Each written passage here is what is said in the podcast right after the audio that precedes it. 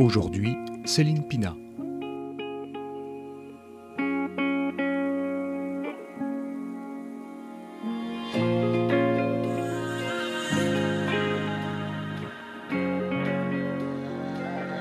Céline Pina, bonjour. Nous sommes ravis de vous accueillir pour ce podcast consacré à l'immigration. Je vous présente en quelques mots, vous faisiez anciennement partie du Parti socialiste, vous avez également été conseillère en Ile-de-France, vous êtes aujourd'hui vice-présidente de France Souveraine, auteur de deux livres et êtes chroniqueuse au sein de différents médias. Aujourd'hui, vous êtes avec nous car nous allons parler de l'immigration. Alors pour introduire ce sujet brûlant, nous souhaitions évoquer le fait que depuis plusieurs années, quiconque évoque le thème de l'immigration est renvoyé dans le camp du mal, de l'extrême droite, de l'ignominie. Même si, l'émotion passée, on se rend compte que les problématiques relatives à ce sujet sont avérées et doivent être débattues. Il est des hommes politiques réticents à aborder l'immigration. Pourtant, ils prennent de plus en plus la parole face à des faits qui ne peuvent être niés ou cachés, et ils la donnent pour commencer à réfléchir à une mise à plat de notre système d'immigration. C'est pourquoi nous avons choisi de vous recevoir, Céline Pina, afin d'être éclairés sur notre système d'accueil des immigrés en France. Comment peut-il être bénéfique aux personnes désireuses de rejoindre notre communauté nationale? Quels bénéfices peut en retirer la France et ses citoyens? Quelles sont les voies possibles de restructuration du système? C'est à ces questions que nous répondrons aujourd'hui. Alors, à chaque début d'émission, nous posons cette première question à nos invités, ce qui permet de placer au cœur de nos échanges la raison d'exister de notre mouvement qui est la souveraineté. Quel est pour vous, dans l'histoire de la France, un moment, un lieu, un événement, un personnage ou un mouvement qui a marqué cette idée de souveraineté, qu'elle soit nationale ou populaire, et qui représente celle de France souveraine? Finalement, dans le dans l'histoire la plus récente, euh, celui qui pour moi incarne cette idée-là, c'est euh, le général de Gaulle. Pourquoi? Parce que finalement, rien n'était fait euh, en 1939-1940 pour que la France ne finisse par être autre chose qu'un dominion de euh, des États-Unis, dans la mesure où euh, la France a été euh, envahie par l'Allemagne. on a tous un récit extrêmement beau d'une France résistante, ça n'a pas été le cas. La résistance, comme d'ailleurs l'extrême collaboration, ont été marginales. Et finalement, c'est l'exemple d'un homme qui, parce qu'il y croit, alors que rien ne devrait l'amener à réussir, va réussir à faire en sorte que la France finit par appartenir au camp des vainqueurs de la Seconde Guerre mondiale, qu'elle euh, va rester indépendante, voire même que dans la suite de cette histoire, elle va affirmer une voix singulière, y compris euh, au sein de l'OTAN, euh, y compris à l'époque au sein de, de, de l'Union européenne qui va se construire. Et cette singularité-là très forte, elle est bâtie sur une certaine idée de la France, comme disait De Gaulle. Alors certes, c'est très, j'ai conscience de ne pas être d'une folle originalité en disant ça, mais ce qui me marque toujours et et ce que je trouve toujours encourageant, c'est les moments où on voit que l'histoire n'est pas écrite et ce qui paraît être logique, ce qui paraît être dans le courant le plus fort n'est pas forcément ce qui va se passer et que parfois par la volonté euh, d'hommes qui ont une vision pour leur pays, on peut vraiment changer la donne. Ça aide dans ces moments un peu compliqués qu'on est en train de vivre à ne pas désespérer. Alors, une certaine idée de la France que vous partagez aussi en tant que femme politique, car euh, Céline Pina, vous êtes une femme de gauche, si l'on peut encore vous qualifier ainsi. Vous avez été élue régionale et avez écrit l'ouvrage Silence coupable en 2016 afin de dénoncer l'impéritie de nos politiques face à l'islamisme.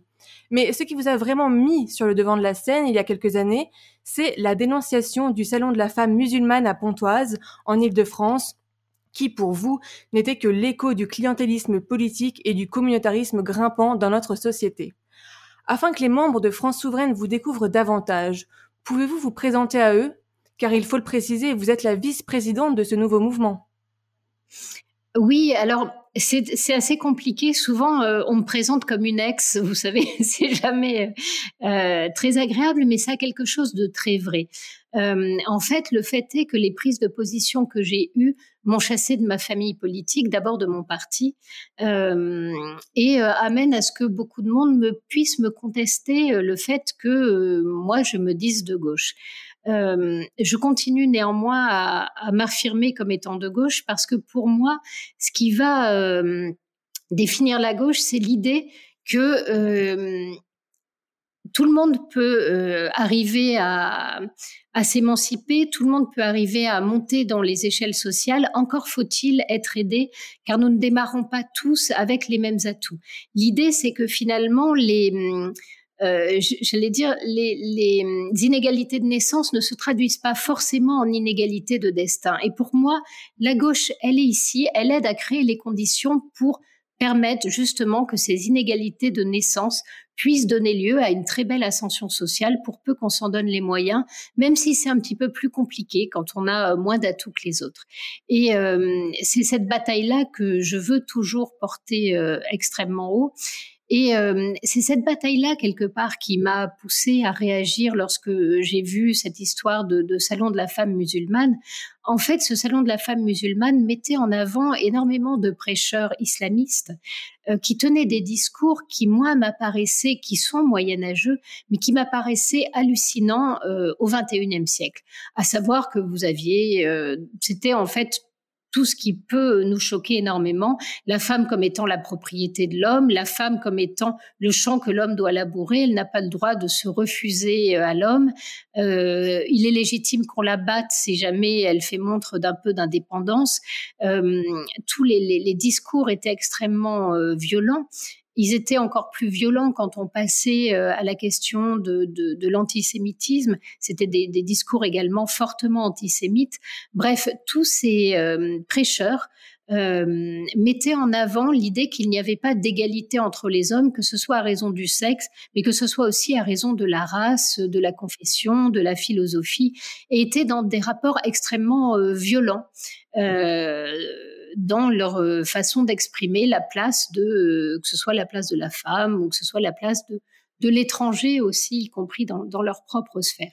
Cette euh, violence totalement décomplexée m'a choquée, mais ce qui m'a choqué surtout, à la limite, on pouvait toujours tomber sur des gens un peu fous. Ce qui m'a choqué surtout, c'est que ça ne dérangeait personne. Autrement dit, ces gens étaient affichés en quatre par trois sur tous les euh, les affichages de la ville. Il suffisait de cliquer leur nom pour avoir leur, euh, leur prêche et aucun euh, politique ne s'indignait. On n'était malheureusement pas du tout dans un salon de la femme musulmane, mais dans un salon islamiste qui se revendiquait comme tel et face auquel il y avait un silence radio total de tous ceux qui auraient dû protester. Pourquoi est-ce qu'ils auraient dû protester? Parce que euh, la vision du monde que portaient ces gens qui étaient mis en avant lors de ce salon était une vision qui n'avait rien à voir avec notre civilité. C'était une vision dans laquelle profondément l'égalité entre les, êtres humains est refusée et une vision dans laquelle on n'a pas tous la même dignité et euh, notamment la femme en a nettement moins euh, que les hommes des valeurs à l'opposé de celles de la France. Donc, euh, pour, euh, pour rentrer dans le vif du sujet, nous aimerions connaître votre ressenti personnel de citoyenne française à propos de l'évolution de l'immigration en France. Comment la percevez-vous? Est-ce que personnellement, dans votre entourage, famille, amis, vous l'avez vécu? Et si oui, qu'est-ce qu'elle vous inspire? Est-ce une chance pour la France? J'allais dire, c'est comme euh, Ésope disait cela de la langue, il disait que la langue était la plus belle et la, pouvait être la plus laide des choses.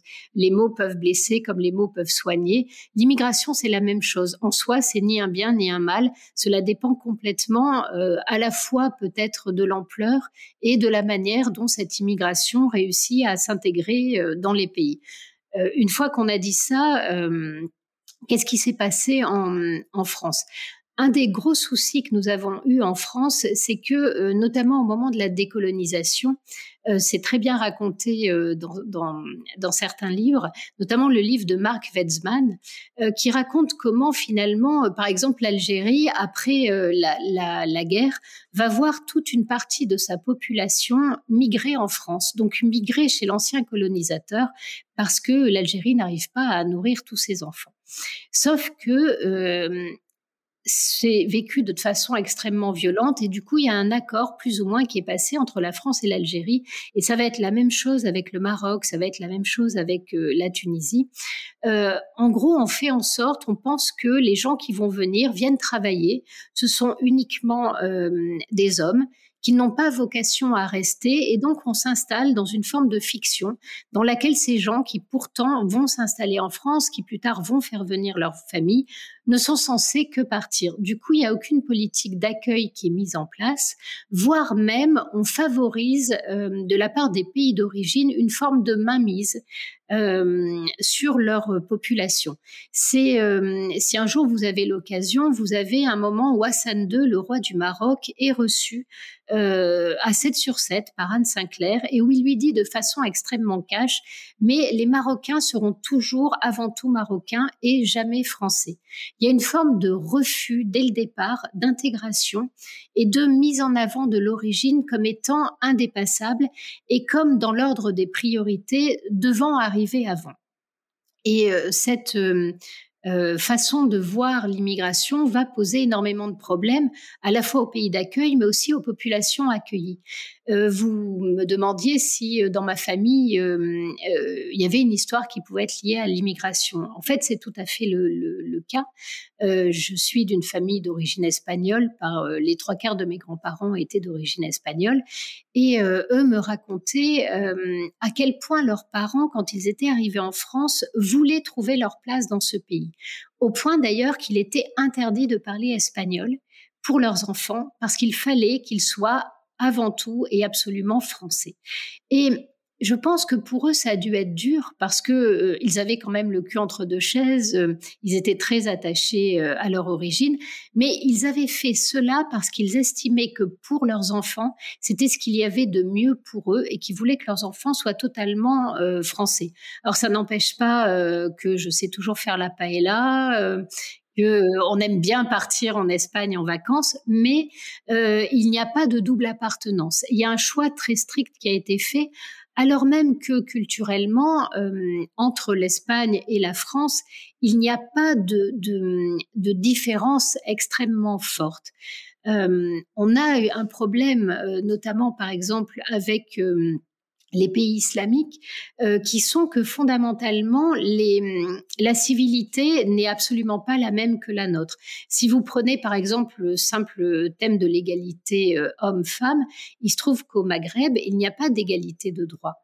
Euh, la parole d'une femme vaut deux fois moins que celle d'un homme. Quand elle hérite, elle hérite euh, moins, euh, y compris dans un certain nombre de droits politiques, elle n'a pas forcément les mêmes. Donc cette, cette différence, elle est, elle est très clairement marquée dans la différence de droits. Nous, toute notre sociabilité est basée sur l'idée que euh, nos droits sont, euh, il y a une égalité euh, des droits, et on a même fait la révolution pour cela. Donc ces incompatibilités sont extrêmement complexes. Voilà pourquoi quand il y a des différences culturelles telles, quand quelqu'un veut prendre sa place dans un pays, oui, il va falloir trancher entre ce que réclament les origines et ce que réclame le nouveau pays. Alors, pas de politique euh, d'accueil mise en place, un refus d'intégration, une civilité différente, comme vous le disiez, des incompatibilités complexes, ce qui nous amène euh, donc à une question euh, posée par les souverainistes. Dans le programme commun des souverainistes, qui vient de sortir il y a quelques semaines et qui a été rédigé par les adhérents de France souveraine, il est écrit, je cite, que pour des raisons politiques, militaires et économiques, la France est une terre d'immigration. Cela a débuté en 1889 avec le rétablissement du droit du sol et a continué jusque dans les années 70, époque à laquelle le besoin de main-d'œuvre commençait à se tarir. Cependant, depuis 50 ans, la situation a radicalement changé avec la prédominance des étudiants et du regroupement familial dans la part d'immigration. D'une nécessité, l'immigration est devenue un fardeau. Êtes-vous d'accord avec cette analyse et à votre avis, pour quelles raisons la machine de l'immigration a commencé à caler en France? Je pense qu'elle est un fardeau quand il n'y a pas d'intégration. Euh, sinon, euh, malheureusement, ce peut être un besoin parce qu'on oublie aussi que nous avons des sociétés vieillissantes, euh, que nous avons des besoins parfois de main-d'œuvre qui ne sont pas remplis dans certains secteurs. Donc, il y a un besoin d'immigration. A priori, personne ne le discute. Aujourd'hui, le problème est un petit peu plus euh, grave, si je puis dire. C'est un problème euh, de non-intégration de la part euh, d'immigrés et de personnes issues de l'immigration qui sont déjà sur notre sol. Euh, vous avez une sorte de fiction qui tend à dire que finalement en France il n'y aurait que 8% euh, d'étrangers. Et depuis des dizaines et des dizaines d'années, il n'y a que 8% d'étrangers sur le sol français. C'est oublier justement ce fameux droit du sol qui fait euh, un Français en parfois moins d'une génération. Le problème, c'est que ce droit du sol, s'il n'est pas lié à une politique d'intégration, euh, pour le coup, oui, ça va fabriquer des Français de papier. Euh, c'est pas grave. On pouvait penser que euh, finalement, l'éducation nationale, le fait que tous les enfants aillent à l'école, était une façon de répondre à cette difficulté. Après tout, peut-être que les parents eux-mêmes euh, avaient du mal à se faire à la civilité française, mais les enfants, eux, grandissaient dans nos pays et donc trouvaient naturellement leur place. Sauf que ce n'est pas ce qui s'est passé tout simplement parce que euh, la politique, à un moment donné, a entretenu l'idée que le politique était neutre. On nous expliquait, par exemple, que euh, l'action de l'État était neutre. C'est entièrement faux. Jamais un État ne peut être neutre parce que la légitimité du pouvoir, elle repose toujours sur un accord populaire. Euh, la devise liberté, égalité, fraternité, c'est pas simplement pour faire beau et euh, pour que ce soit court et facile à inscrire sur le fronton des mairies. Cette revendication d'égalité, quelque chose d'extrêmement fort, qui entre en l'égalité dans le monde, c'est pas ce qui est le plus répandu. Euh, et cette exigence d'égalité, elle va demander un effort certain, par exemple à tous ceux qui estiment que l'homme est supérieur à la femme, euh, que certaines couleurs de peau sont inférieures à d'autres. Euh, tout cela n'est visiblement pas évident pour beaucoup de monde. Donc cette notion d'égalité, c'est une exigence extrêmement forte.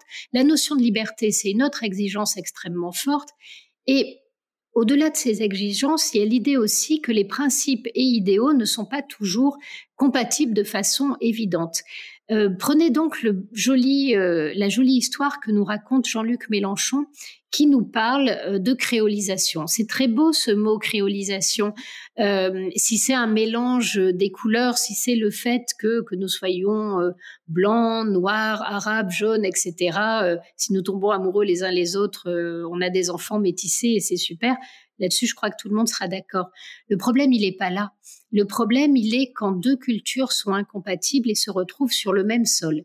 Qu'est-ce qu'on fait quand vous avez, par exemple, euh, une logique, et c'est toute la propagande euh, islamiste, qui dit à la population d'origine arabo-musulmane, euh, soit vous êtes fidèle à vos origines et vous devez respecter ce que dit l'islam, et vous devez donc faire passer euh, avant les lois de la République un certain nombre de principes et d'idéaux qui sont liés euh, à votre religion. Et la France qui, elle, dit jamais de la vie, euh, la légitimité politique, elle s'acquiert justement en dépassant ces identités-là et en allant vers ce monde commun qui exige de vous que vous puissiez rompre parfois euh, avec euh, ben, certains principes commandés par vos origines. Comment on fait quand les gens nient l'existence du conflit de valeurs? C'est exactement ce que fait Jean-Luc Mélenchon. Comme il nie l'existence du conflit de valeurs, eh bien du coup, celui qui n'accepte pas que sur le sol français, par exemple, on puisse estimer que la femme est inférieure à l'homme, il le traduit en cette personne-là est un abominable raciste. Or, des gens qui ne sont absolument pas racistes, qui sont d'ailleurs des gens qui peuvent même euh, être d'accord avec une politique d'immigration euh, maîtrisée, se retrouvent renvoyés quasiment au, fascisme, à tel point qu'aujourd'hui, euh, la seule manière dont on définit, que l'on utilise pour qualifier quelqu'un et dire qu'il est à l'extrême droite, c'est le fait qu'il ose parler d'immigration. Marcel Gaucher le dit euh, très bien dans un certain nombre d'interviews. Alors, fasciste, euh, créolisation, c'est vrai que la bataille politique est, difficile. Euh, depuis plusieurs années, certains politiques jettent l'opprobre sur les immigrés en les accablant notamment de la charge qu'ils pèseraient sur les dépenses publiques, donc sur la part d'impôts que payent les Français. En allant effectuer nos recherches sur le site de l'INSEE, nous nous sommes rendus compte que le taux de chômage en 2020 était de 12% pour les hommes immigrés et de 14% pour les femmes. Il est respectivement de 8 et de 7% pour les non-immigrés. Même s'il est un peu plus élevé pour les immigrés, la différence n'est pas considérable. Alors que pensez-vous de ces chiffres? L'immigration légale coûte-t-elle aussi cher à la société qu'on veut le laisser entendre? Ou ces chiffres ne reflètent pas la réalité car ils ne prennent pas en compte l'immigration clandestine? Je crois que si on espère euh, sauver le budget de la France uniquement euh, en, supprimant les aides données euh, aux immigrés ou en restreignant énormément la politique d'immigration, on n'ira pas très loin. Ça reste, les sommes ne sont pas négligeables, mais par rapport à l'ampleur du déficit français, ça reste assez marginal finalement. La, en fait, la, véritable question, elle est plutôt euh, pourquoi finalement que des gens qui arrivent, qui, n'ont pas encore de, passeport français, aient plus de mal à trouver un emploi, et plus de mal à s'adapter.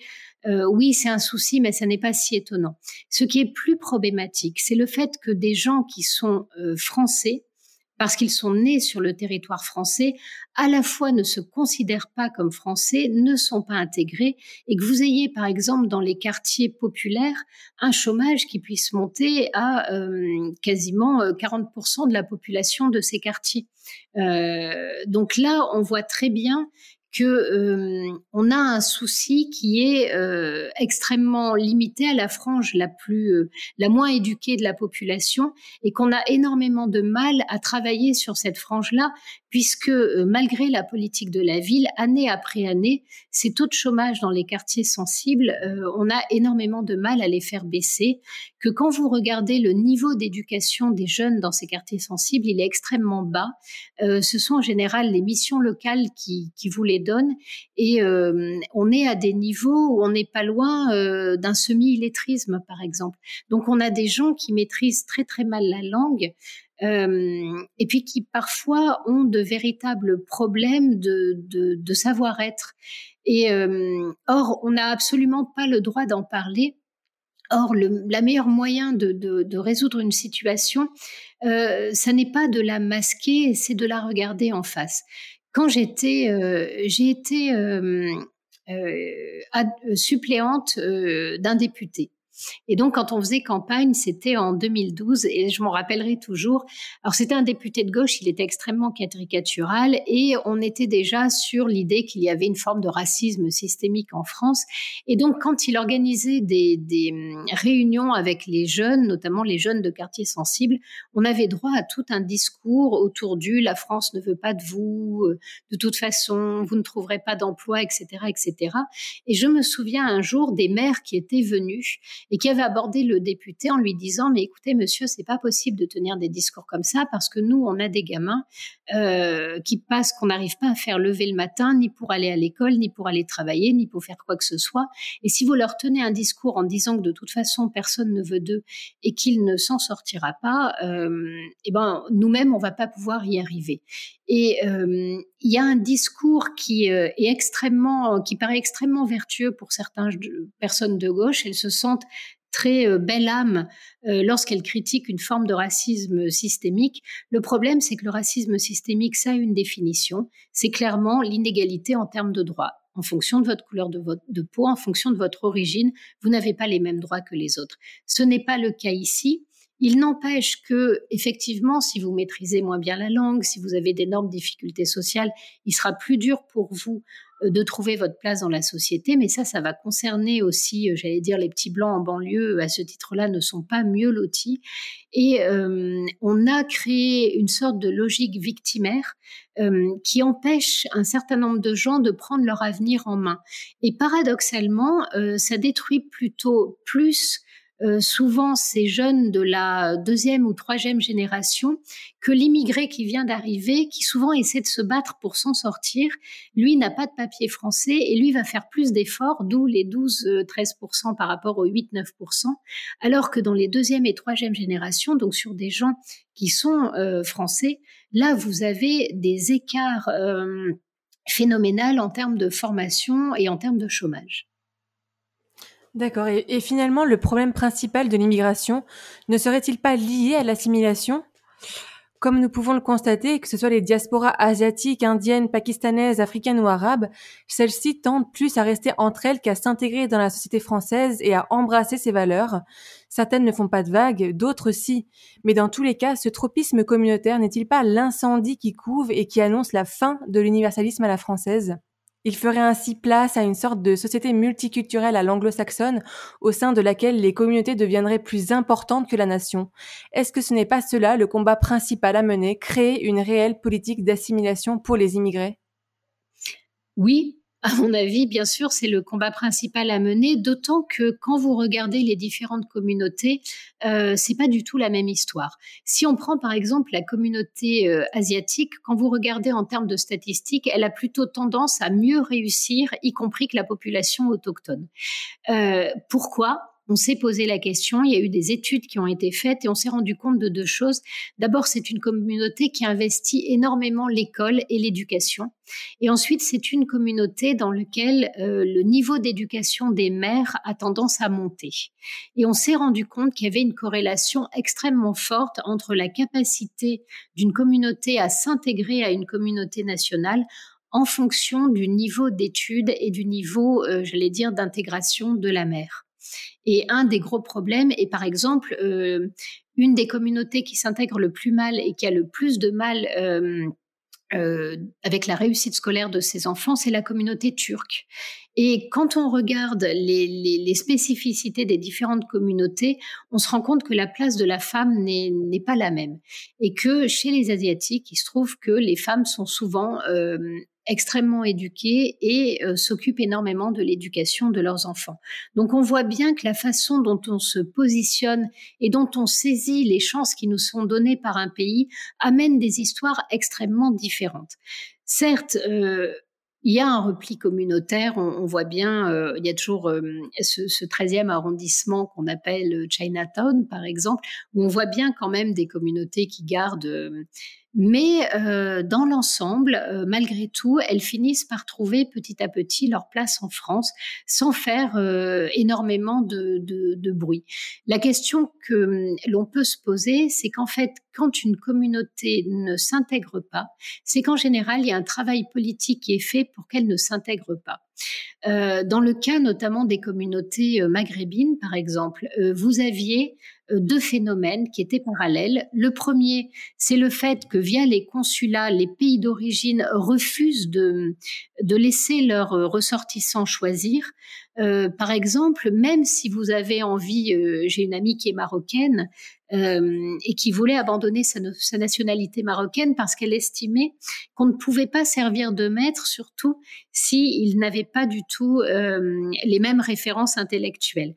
Et elle estimait qu'elle elle était française, que euh, la culture dans laquelle elle se reconnaissait était la culture française et elle ne voulait plus être marocaine. Sauf que vous ne pouvez pas abandonner votre nationalité marocaine. Le Maroc ne vous lâchera euh, jamais et il le dit tel quel. Et elle m'expliquait que c'était euh, pour elle un véritable euh, problème parce que elle avait besoin de cette rupture pour se sentir euh, complètement française. Bon, de fait, ça c'était quand elle était plus jeune. Aujourd'hui, je pense qu'elle a réglé toutes ces questions-là. En tout cas, visiblement, ça n'a plus l'air de, beaucoup la travailler. Mais elle me racontait à quel point ça l'avait énervée cette impossibilité et le rappel à l'ordre permanent qu'elle subissait, euh, parce que euh, si elle était une femme et qu'on la voyait avec un verre d'alcool sur une terrasse, il y avait des gens qui se permettaient de l'interpeller. Et le seul lien qu'elle avait avec eux, c'est qu'elle avait bah, elle avait l'air d'être maghrébine, donc ils se sentaient euh, autorisés à lui faire le reproche de boire de l'alcool. Euh, et derrière, c'était tu es traître à tes origines, tu es traître à l'islam, tu es traître à ton pays, tout cela étant très mélangé. Et on se rend compte aujourd'hui qu'il y a un véritable travail qui est fait, un travail communautariste euh, qui est notamment fait euh, sur la population d'origine arabo-musulmane, d'une part par les islamistes et d'autre part par les pays d'origine puisque je vous rappelle qu'un des soucis, par exemple, qu'il y avait, euh, c'était les ELSCO. Vous savez, c'est ces enseignements euh, de la langue d'origine à l'intérieur de l'école française qui étaient entre les mains des pays d'origine. C'est la Turquie, par exemple, qui proposait des cours de turc à l'intérieur de l'école pour les élèves turcs l'Algérie pour les élèves algériens, etc. Et que cette forme d'immixtion des pays d'origine jusqu'à l'intérieur de l'école pose un véritable problème et empêche finalement ces communautés à un moment donné de faire un choix. Euh, et quand vous êtes en France où, euh, par exemple, l'égalité entre les hommes est mise en avant, et par ailleurs que vous appartenez à un pays dans lequel cette égalité entre les hommes est refusée, et est refusée et argumentée au nom à la fois de la religion et du droit coutumier, euh, c'est vraiment très compliqué de, de, trouver sa place. Et vous avez beaucoup de gens qui sont pas forcément islamistes, mais qui se sentent en permanence en conflit de loyauté, euh, tiraillés, parce que quoi qu'ils fassent, ils n'ont jamais bon. Alors une liberté, une égalité et une fraternité difficiles à acquérir. Euh, pour conclure, et car nous sommes en période électorale, si vous étiez à la place des candidats en lice et que, et que vous concourriez pour la magistrature suprême, quelle proposition globale feriez-vous aux Français en matière d'immigration? Quelle serait pour vous la nouvelle méthode à mettre en place afin d'aborder l'immigration en France en 2022 je suis pas sûre que hum, ça soit extrêmement populaire. Ce serait de mettre énormément de moyens sur l'assimilation. Et mettre énormément de moyens sur l'assimilation, euh, c'est aussi euh, à la fois savoir accueillir les populations qui arrivent, mais malheureusement, on a aussi un, un travail important à faire sur des populations qui sont déjà là, qui, comme je vous le dis, ont euh, des papiers français et on n'a pas à aller leur enlever. Euh, on n'a jamais euh, dénationalisé des gens. C'est même la, seule fois où on l'a fait, c'était malheureusement des, des États totalitaires. En revanche, euh, toute cette population euh, qui a du mal à trouver sa place et qui a plutôt tendance aujourd'hui à revendiquer son appartenance, euh, soit religieuse, soit ethnique, je pense qu'il faut être très très clair sur le fait que on ne peut pas tolérer, il ne peut pas y avoir deux lois sur le même territoire. Nous n'allons pas vivre côte à côte dans des communautés fermées. la France s'est constituée comme une nation et euh, elle ne reviendra pas, le, multiculturalisme n'est ni dans ses mœurs, ni dans sa pensée, ni dans son histoire. Euh, mais autant le dire de façon extrêmement claire. Donc il faudrait mettre énormément de moyens sur l'assimilation. Donc là, on va un petit peu à rebours du cessons euh, une politique d'immigration, euh, finalement, nous n'aurons plus de problèmes budgétaires. D'une part, c'est pas comme ça que ça marche. Au contraire, je pense que c'est même l'inverse.